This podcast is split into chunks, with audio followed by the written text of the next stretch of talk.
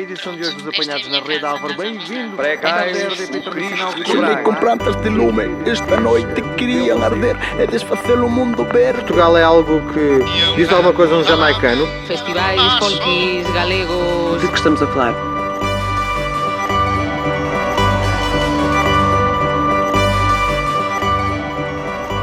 Benvindas e benvindas a un novo episodio do Centro Actualidade. Hoxe falaremos do Día de Camões, o día 10 de xuño, e tamén do programa Aquí Portugal, unha coprodución entre a Televisión, eh, Televisión Galega e a RTP, a Radio e Televisión Portuguesa.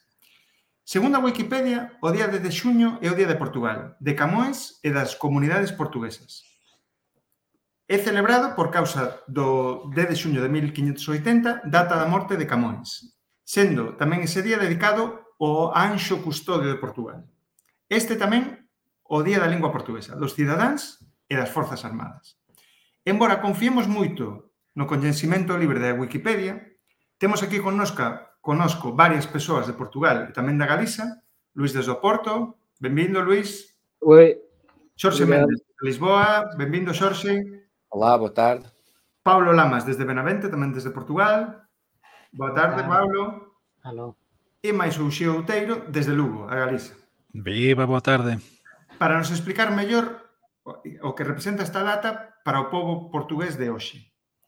Tamén queremos saber como isto se relaciona coa Galiza, e para iso falaremos da relación de Camões ca Galiza e tamén do programa Aquí Portugal. Como dixen antes, un programa que fixeron entre a Televisión Galega e a RTP por causa dese día. Vamos a iso. O que é realmente conmemorado a 10 de xuño en Portugal? Non sei se queres comezar tú, Xorxe.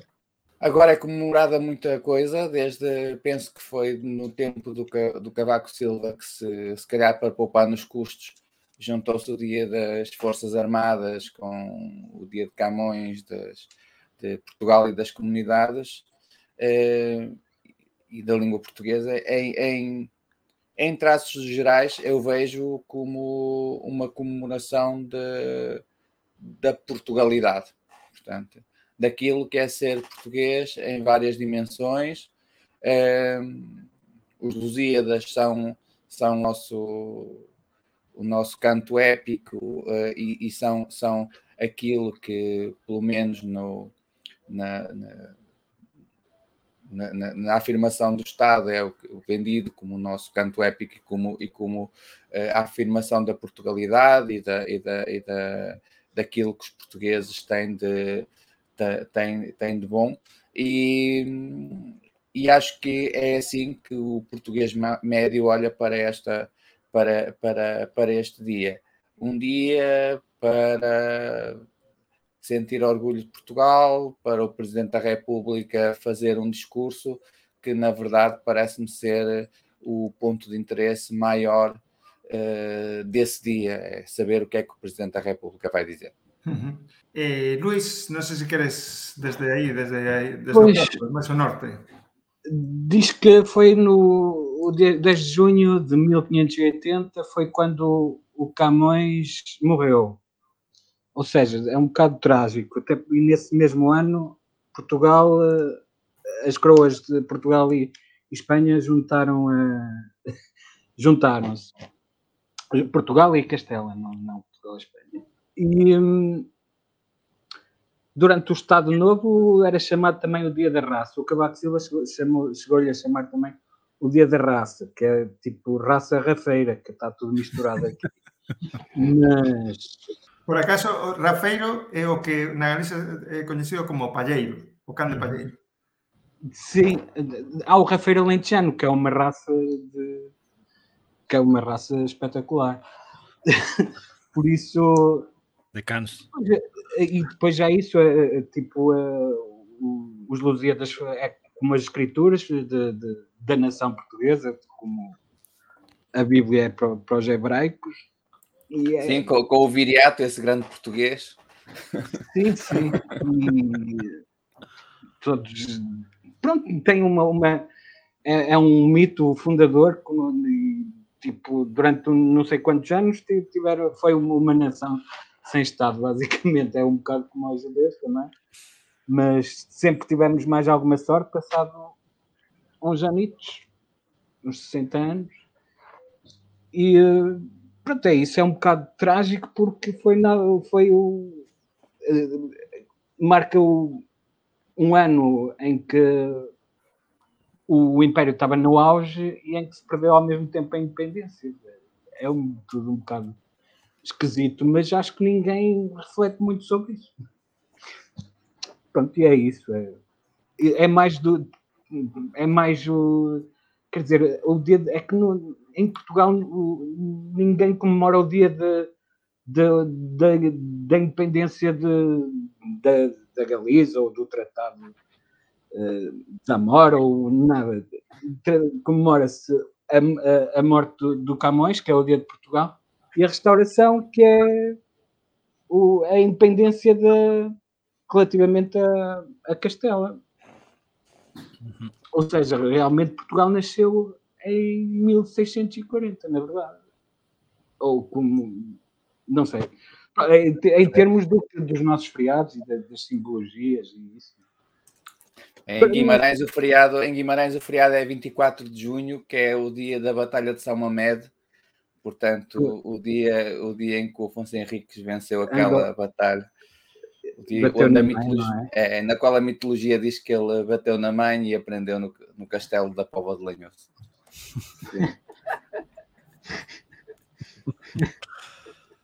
Pronto, não, não tenho. Depois acho que podemos dar uma, uma volta e, e falar mais. Não tenho assim muito mais a dizer. Uxío, querías dicer algo?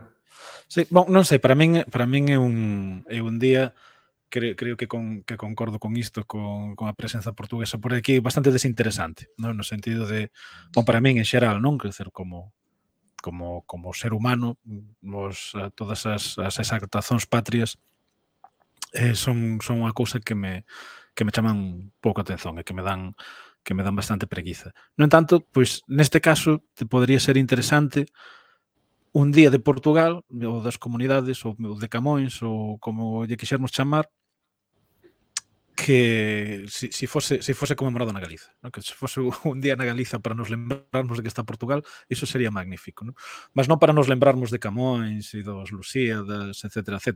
Que, no entanto, sei que acho interesante eh, eh, que en Portugal se teña escollido o...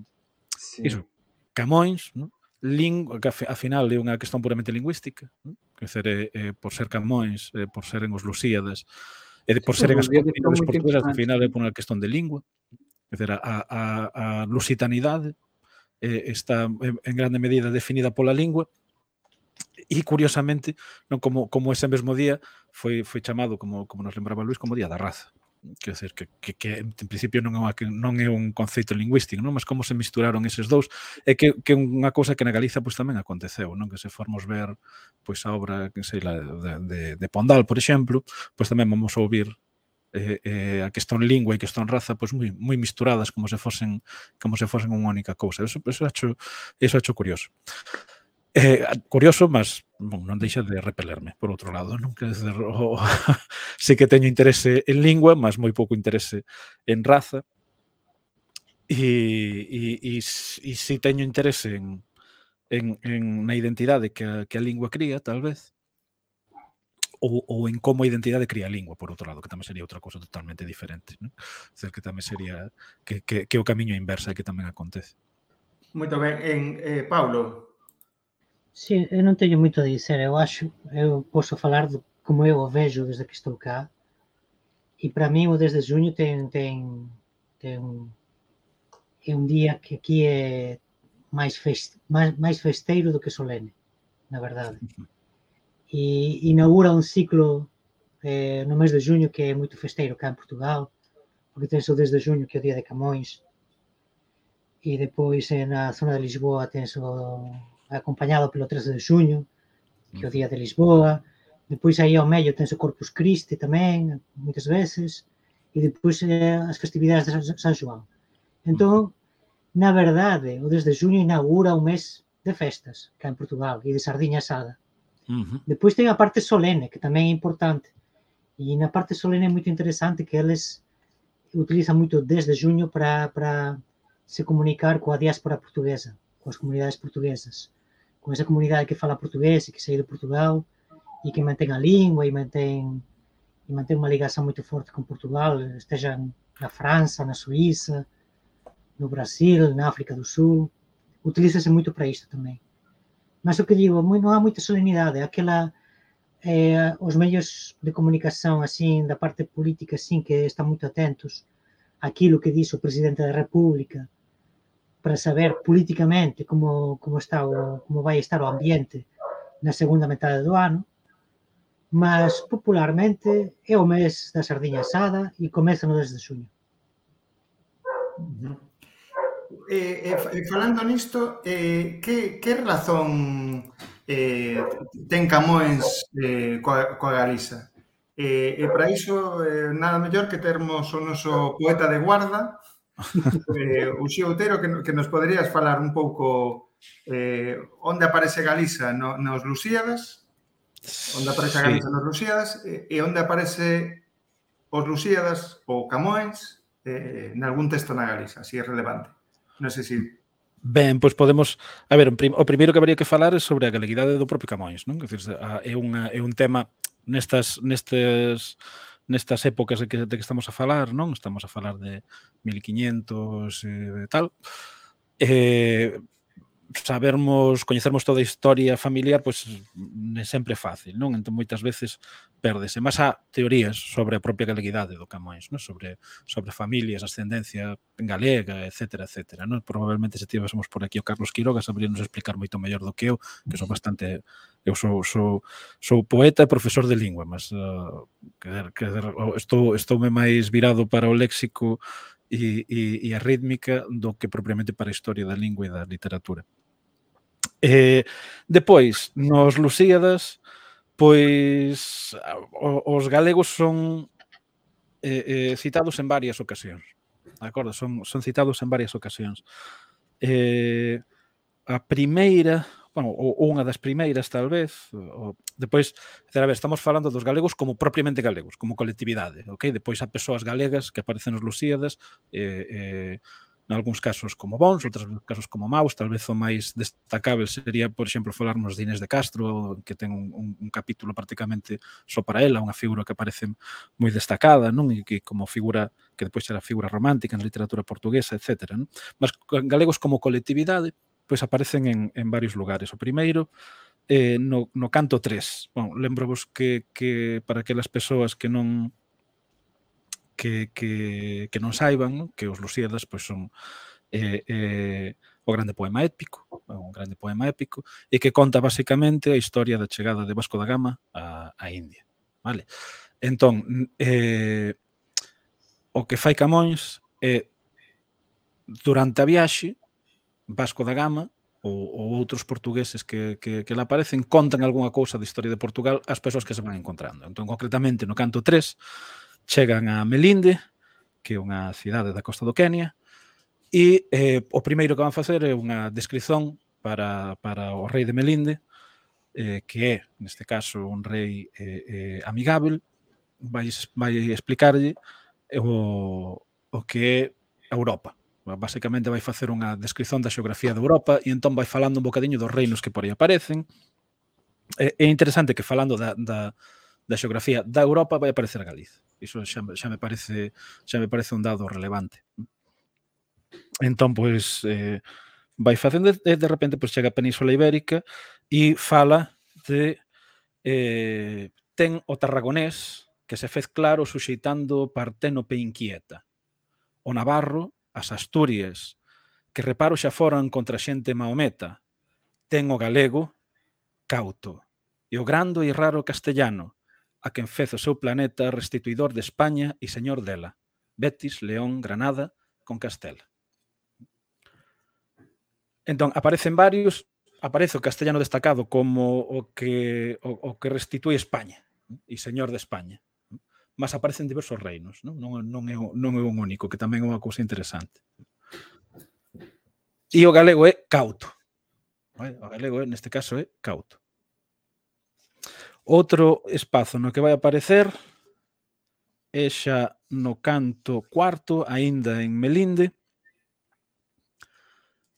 Eh, neste caso está contando Vasco da Gama a historia de, de Portugal e concretamente vai contar a, a batalla eh, del Xubarrota. Entón, durante a, a batalla da Xubarrota van aparecer ali os galegos. Para quen non souber, pois a batalla da Xubarrota é, é, é en, foi en agosto de, de 1385, e é, e é de facto o inicio da, da,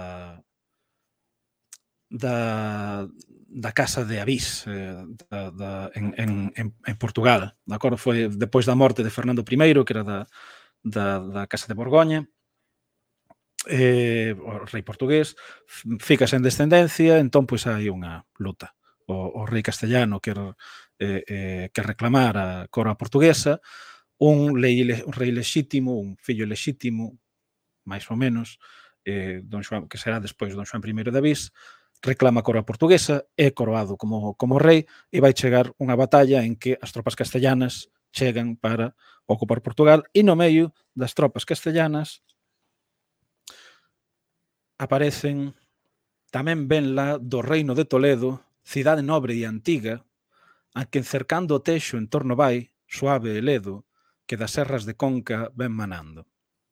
A vos outros tamén non tollo medo, ó sórdidos galegos, duro bando, que para resistirdes vos armastes aqueles cuxos golpes xa probastes.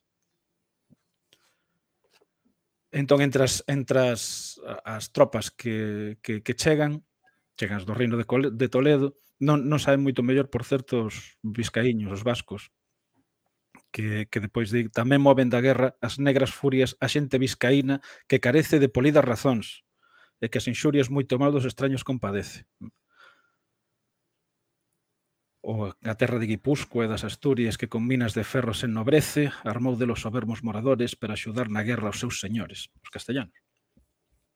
E entón aí, seguindo os castellanos, pois tamén aparecen os sórdidos galegos. Non os galegos, neste caso, son sórdidos galegos e un duro bando. Ter en conta que neste caso son claramente antagonistas. E outro lugar en que aparece é xa no canto 8.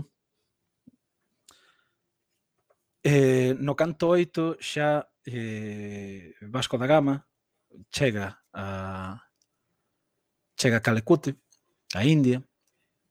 E entón recebe no barco un, un catual, que é un, pois un, un funcionario da, do, do, da India.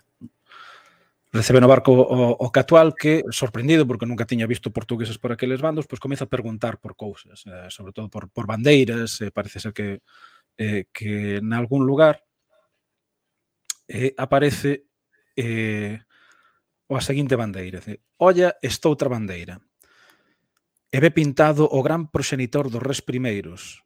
Nos, húngaro, o facemos. Porén, nado cren ser en lotarinxia os estranxeiros. Depois de ter cos mouros superado galegos e leoneses, cabaleiros, a Casa Santa pasa a Santo Enrique, que por o tronco dos reis se santifique. En este caso aparece citado a Galiza, os galegos xunto con leoneses eh, falando da figura de, de, de don Enrique I, bon, don Enrique, do conde don Enrique, do conde don Enrique de Borgoña, o pai de, de Afonso Enríquez, eh, que foi o primeiro rei de Portugal.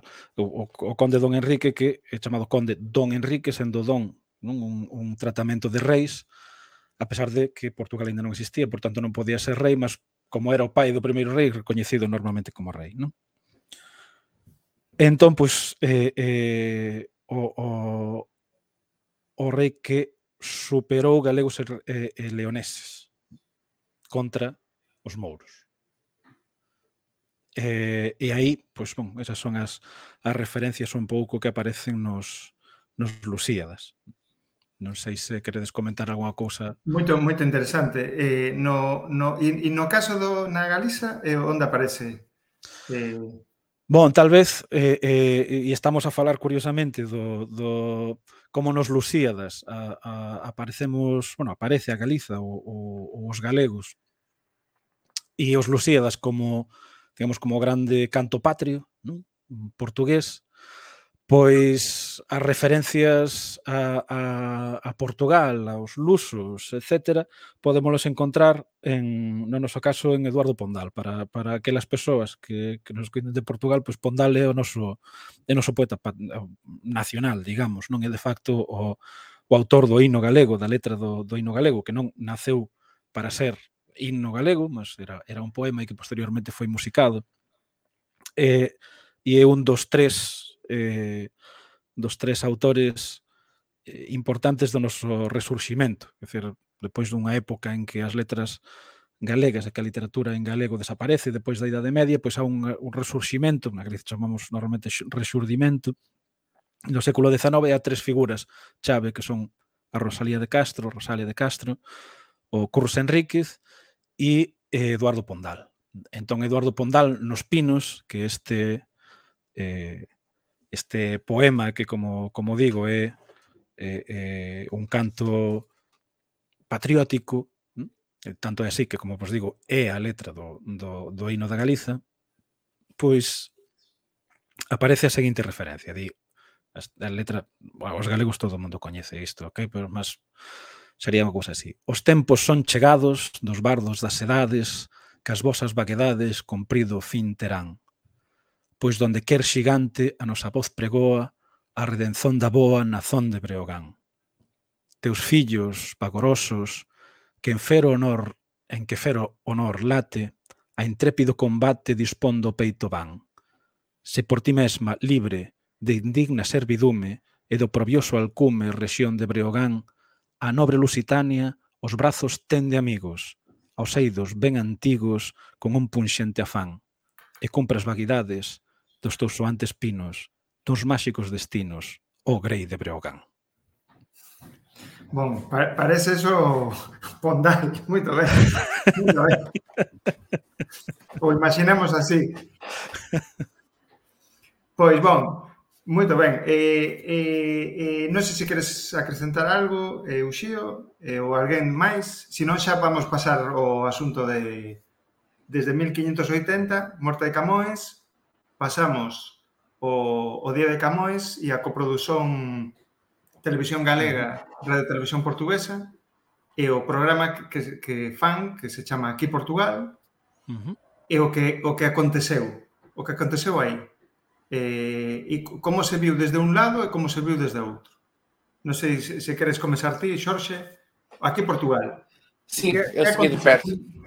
Sim, sim. Eu segui de perto o programa com muita curiosidade. eh, Achei uma iniciativa interessante. Já não é a primeira vez que este tipo de programas acontece. Lembro-me que já aconteceu aqui há uns anos um em Braga, eh, mais ou menos dentro do mesmo formato, mas eh, desta vez acho que, que a expectativa do lado da Galiza também estava um bocadinho maior, pelo menos pelo, pelo menos de- dentro das pessoas que seguem as redes sociais e que seguem o Digo Eu, eh, porque, porque a Esther Esteves do, do Digo Eu estava lá também.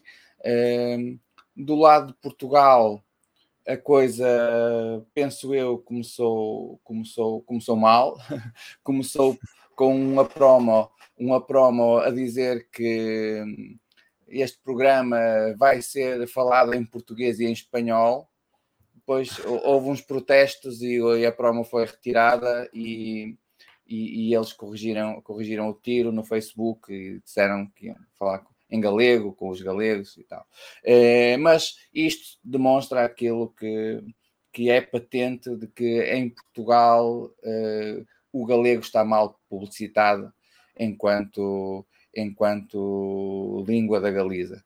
Portanto, a maior parte dos portugueses, mesmo os que apresentam programas de televisão e fazem estas promos, têm um desconhecimento, muito grande de que o galego existe e, e o galego foi surpreendente, veio-se a saber depois também no, no, no Digo Eu, que foi feito a seguir com uma das apresentadoras portuguesas, surpreendeu mesmo os apresentadores portugueses, que não, não estavam à espera daquela proximidade e fizeram aquilo que o português típico faz perante alguém que fala algo aportuguesado, mas com um sotaque espanhol.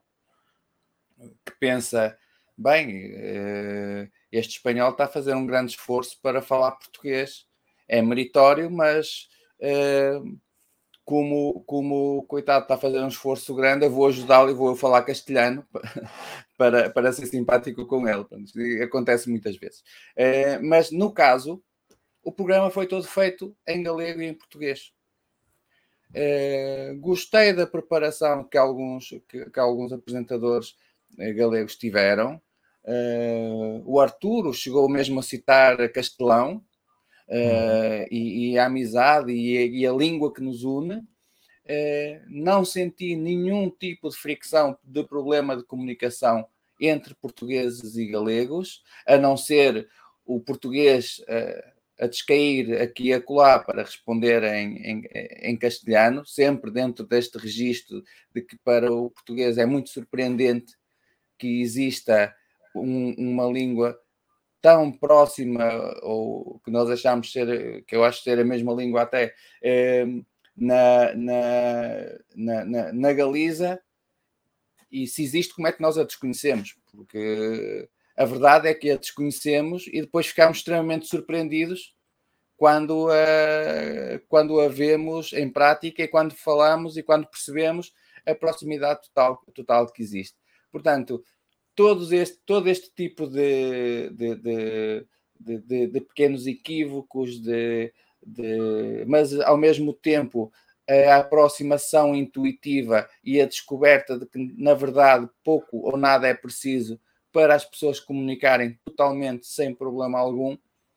Tudo isto surgiu ali, eu acho que isso foi, foi muito bom e acho que para quem viu desmistifica muito o que é que é o galego e quais são as, os problemas inexistentes de comunicação entre galegos e portuguesas e aponta um caminho que eu acho que é um caminho que deve ser feito, que é um caminho de aproximação e de interação maior, de criar mais espaços de interação entre galegos e portugueses, para que esses equívocos e esse desconhecimento uh, seja cada vez menor e as coisas se processem com a normalidade que se processaram aqui, que é não há problema nenhum, galegos e portugueses comunicam-se perfeitamente, sem qualquer tipo de dificuldade, uh, reconhecem-se e sentem-se mutuamente em casa uh, em poucos momentos, e, e, esta é a realidade. Uhum. Non sei se veo alguén máis o programa ou vistes vídeos. Eu, eu vi quase todo quase todo. Non, non cheguei... Porque aquilo eran oito horas, eh? Que hacer... Realmente un alarde ver conseguir velo inteiro. Non? Eh, nese sentido, Xorxe, toda a miña admiración, xa agora. O, o que entregan, meu Deus.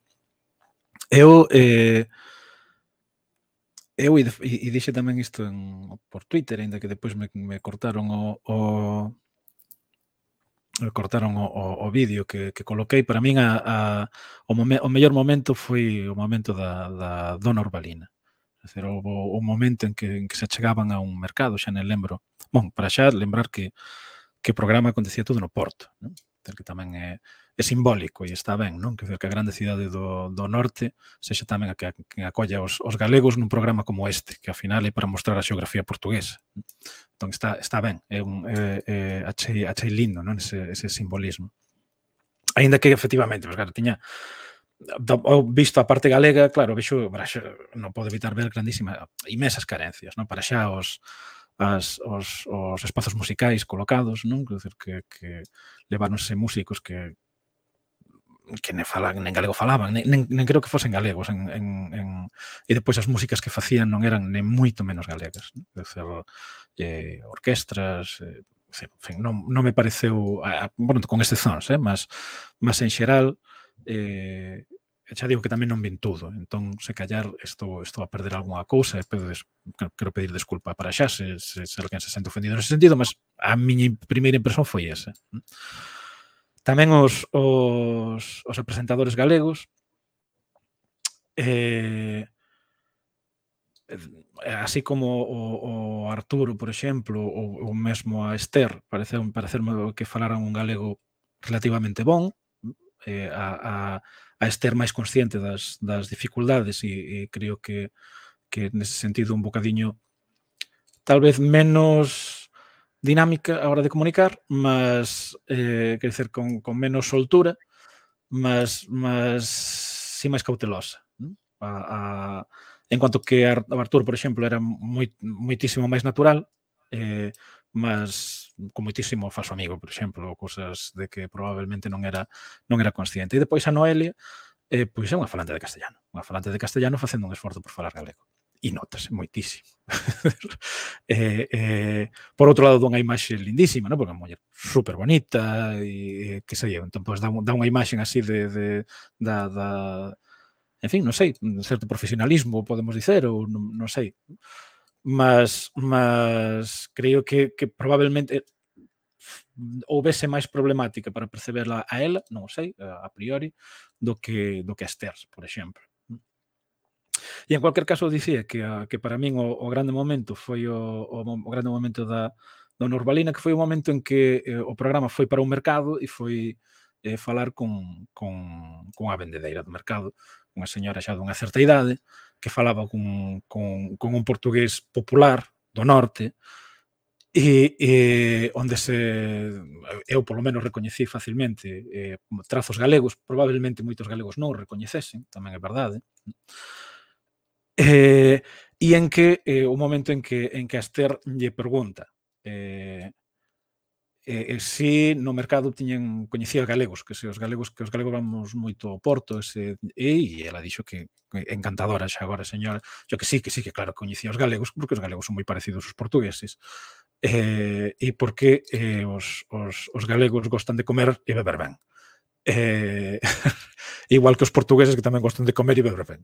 Eh, eu, eu creo que foi o mellor momento, porque ten dúas chaves importantísimas. Primeiro, falas populares. Eh, o, o probablemente a miña avó falando con aquela señora non tería ningún problema de comunicación. Cero. As dúas falaban falas populares, unha galega e outra portuguesa. E es, probablemente non terían absolutamente ningún problema de comunicación. O problema está cuando chegan as superestruturas nacionais, digamos. E entón, por exemplo, os, probablemente os, os apresentadores portugueses pois xa non falaban a moda do Porto, evidentemente, e falaban un portugués moito máis eh, eh estandarizado a, for, a forma lisboeta, e os, os apresentadores galegos, como dicía, pois notas, ten, teñen unha forma culta galega que inevitablemente pasou polo filtro do castellano, nalgúns casos de forma moitísimo evidente, noutros casos form, de forma en que eles son menos conscientes diso, mas tamén pasa. non? Como que pode ser probablemente o caso de Esther, sendo probablemente a que mellor falou e a que para min, unha das persoas que, que mellor falan galego na, na TV ou, ou na TVG. Mas, mesmo así, é evidente que ten unha, que ten unha pegada do castellano grande. Non? Entón, iso é unha cousa e outra, evidentemente, a comida. Quer dizer, eh, eu creo que a señora, que a señora Balina deu 100% no ponto. Os galegos gostan de comer. E, esa é esa é, é a, a, os galegos e as galegas eh, gostan, gostamos de comer e beber ben. Me pareceu maravilloso. Pois, non sei se chegaste a saber, Paulo. Por Luís. Non, non. Moito ben. Eu, eu, eu vi un bocado. Sí. Fiquei un bocado. Pronto, para já não, não é não, não sou, não faço parte do público-alvo. Acho que é preciso ter algum, algum, fazer algum esforço. Mas aquilo começou bem, foi uma portuguesa a cantar em espanhol. e depois os não eram os portugueses, era uma portuguesa, uma apresentadora portuguesa que estava com a Esther sempre a falar dos nossos irmãos, a sério. E eu, ah, que é isto? Chamei a polícia. Pronto, não- mas de qualquer maneira acho que é bastante interessante para o pessoal sentir este tipo de frustrações, de- de- os próprios galegos dizerem, poça pá, isto não, é, não, não tem nada a ver com, com o castelhano, acho que tem que haver assim estes, estes, estes espaços de incomunicabilidade também, para dizer, poça, falem connosco decentemente. Eu vejo, vejo lado positivo disso, porque essa apresentadora foi, foi convidada do Digo Eu da quarta-feira passada, portanto, a seguir ao programa, e ela eh, perguntaram-lhe, estavam a falar do, do Rodrigo aprender galego ou não aprender galego, e, o- e o Rodrigo diz: Eu não consigo aprender galego, eu sinto que estou a falar o melhor galego quando falo português. Eh, e, e ela disse: Pois é, nós aprendemos línguas quando estamos uh, com um país estrangeiro e aprender línguas que não conhecemos, coisas que não conhecemos, porque não nos conseguimos comunicar. Uh, neste caso, se calhar nós não precisamos de aprender porque já sabemos. Uh, portanto, ela intuitivamente chegou ao ponto, é? Intuitivamente ela chegou ao ponto de que porque é que estamos a aprender o sotaque galego se não aprendemos o algarvio e para que é que o, o estamos a, a fazer esse, esforço se é um esforço um pouco desnecessário porque nem sequer temos a motivação para o fazer porque se logo no início da conversa não temos dificuldade nenhuma qual é a nossa motivação? É só para imitar o sotaque de, de outra, de outra região. É, portanto, acho que, que o problema há é uma certa confusão. Se tu chegares ao Algarve e começares a, imitar um algarvio, estás-me estás a imitar. Claro, claro, é a mesma coisa como nós uh, do Norte, se um Lisboeta tenta imitar um nortenho, nós achamos que é pejorativo e que está a tentar. Claro, claro. Pronto, mas eu, acho, eu vejo o lado positivo, porque mesmo na parte dessa confusão em que se vê aquele momento em que na cabeça da pessoa ela está numa transição de eles são espanhóis, mas não são bem espanhóis, mas falam uma coisa que afinal é parecida com o português, mas que afinal parece português. Notas assim em poucos minutos essa transição e essa, e essa evolução que eu sinceramente acho que a grande maioria dos portugueses sente se for exposto à realidade do que é que é o galego, em termos históricos e em termos de língua. Uh, a verdade é que a grande maioria dos portugueses não tem a ideia de que, de que o galego existe. E depois, eh, o, o Luís, tú dicías de que, que diceres que, que isto non ten nada a ver con o castellano, Oxalá fose sí, non que realmente oxalá fose, oxalá ah, non tivese sí. mesmo a ver con o castellano, mas desgraciadamente sí, ouvindo os, os propios verdad. presentadores portugués, os, desculpa, galegos, lóxicamente ten moito a ver con o castellano. Claro, a claro. do castellano é inevitável. E de facto, oxalá, oxalá o que acontecese foi que os propios representantes galegos, sexa eh, eh, sexa os, os, os propios apresentadores, como probablemente as persoas que fixeran as xestóns previas, fosen máis conscientes de que, de facto, do que se trata é de evitalo, do que, de que, de que de que ten moito a ver en cast co castellano, mas con evitar o castellano, non? Oxalá iso fose máis consciente, ou fósemos máis conscientes disso, non? E aí pois, estaría claro, todo, claro. Mas mesmo também para os portugueses era, e, portanto, para, para, para, é que não é uma coisa os galegos queixam-se que os portugueses metem castelhanadas, mas os galegos fazem a mesma coisa, acho que é, dava para, para a mesma...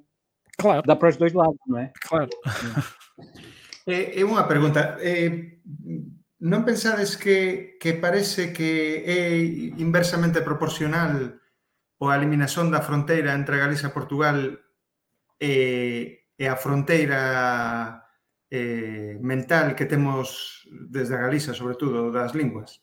Quere ser, parece que aínda habendo espazo europeo de que é fácil atravesar a fronteira, parece que hai unha fronteira mental como nunca existiu na Galiza, que son dúas linguas diferentes, que son dúas linguas, mas, mas, mas pode unha persoa de Salamanca atravesar a fronteira e comunicar así, sin ter estudado nunca? Imposible.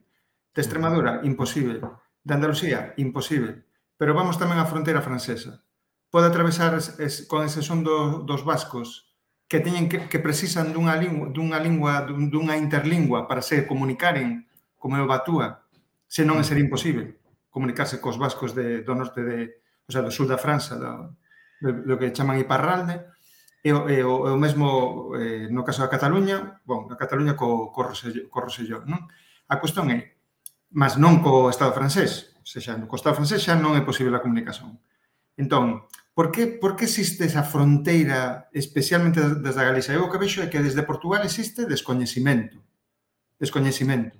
Mas toda vez que aparece o coñecimento, xa hai moita abertura. Mas no, no caso da Galiza, tamén existe ese descoñecimento, aínda que moita xente pense que sabe de Portugal, non sabe. Existe ese descoñecimento, uh -huh. mas aínda con coñecimento, hai unha resistencia incrível, incrível a asumir en esa unidade na diversidade. Non sei, non sei o que opinas, Pablo, que estás aí calado. O que opino é que do, do, pan- da parte da Galiza en relación a Portugal é por deseño. Por deseño institucional. Mm. Eh, se tú deixas as persoas comunicaren dun e outro, do outro lado da fronteira e facilitas esa comunicación, que era a nivel físico, con, con medios de transporte, comboios, camionetas, e tamén a través dos medios de comunicación, e tra- a través das mensaxes institucionais. Eh, é claro que, que esa facilidade eh, de comunicación que, que existe sería elevada ao, a un nivel exponencial. Só que por deseño na Galiza institucional iso non é permitido. Ou é per, permítese eh, en doses moito pequenas para non para non virar unha coisa eh, así generalizada. Exemplos moito moito simples que son políticos que é o comboio eh, já falei isto moitas veces o comboio que vai de Vigo até Valença chega a 40 ou 50 anos, chega 10 minutos depois do comboio que parte de Valença até o Porto. non faz sentido. Renfe, ninguén en 50 anos en Renfe pensou ah, se adiantarmos un pouquiño o comboio de, de Vigo Valença, se callar o utilizador galego, pode ir até o porto eh, en, eh, a tempo e horas. É claro que saben que chegando 10 minutos atrasado de, depois de partir o, o comboio Valença-Porto estaba a dificultar. Ou entón o que aconteceu agora co cais do ferry que comunica Camiña con a Guarda.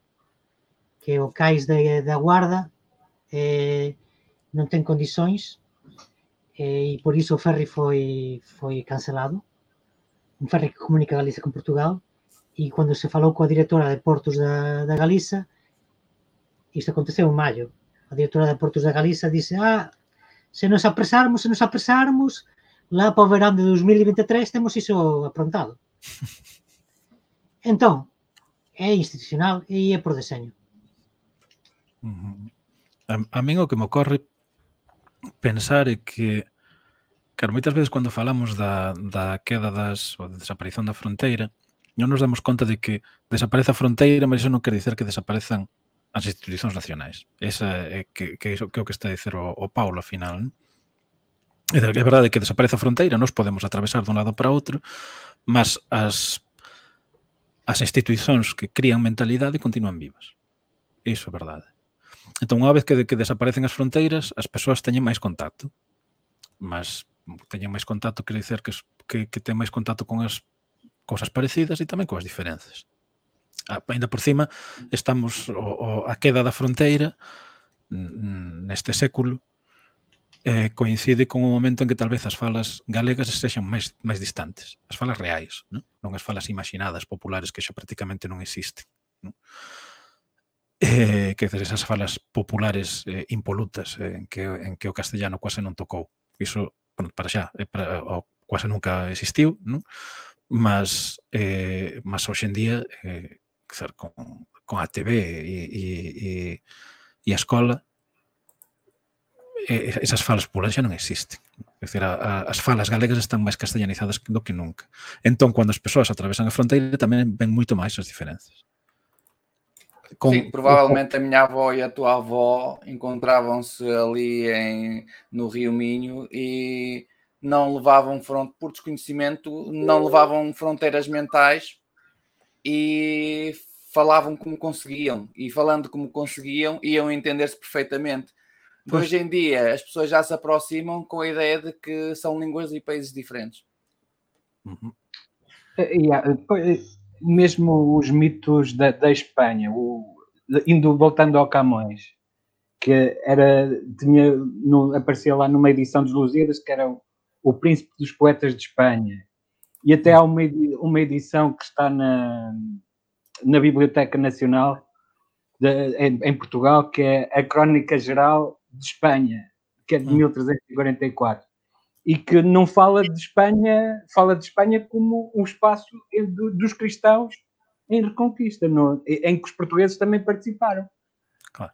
E é tipo, é tudo, e mesmo a, a figura do, do apóstolo como uh, patrono de Espanha e é tudo umas coisas tipo como se nós não tivéssemos mesmo dentro da, da, da, da concepção da Espanha antiga, não tivéssemos, os portugueses também não tivessem tido um papel. Até podia, a Espanha agora podia falar português até se não, se não houvessem acidentes dinásticos, não é? Pois. Isso. Muito ben, pois eh, vamos, de, vamos deixar por aquí, abrimos varias, varios vectores, así o desde o tema dos Lusíadas e do sebastianismo, xa falaremos tamén de Inés de Castro, eh, todas as cuestións das, das fronteiras institucionais que influen nas fronteiras mentais eh, da Galicia de Portugal, para iso estamos nós, para, para rachar esa, esas fronteiras, ou para, desde, unha, desde un podcast moito humilde, eh, e o noso site que podedes eh, consultar, onde vemos as noticias eh, máis importantes da Galiza Portugal, o centro.eu de European Union e eh, máis nada, deixámoslo para o próximo podcast e, e xa, xa, xa nos vemos. Até logo. Até loguinho. Boa, ah, força. Tchau. Álvaro, última pergunta. Quais são os seus planos de vida? Ah,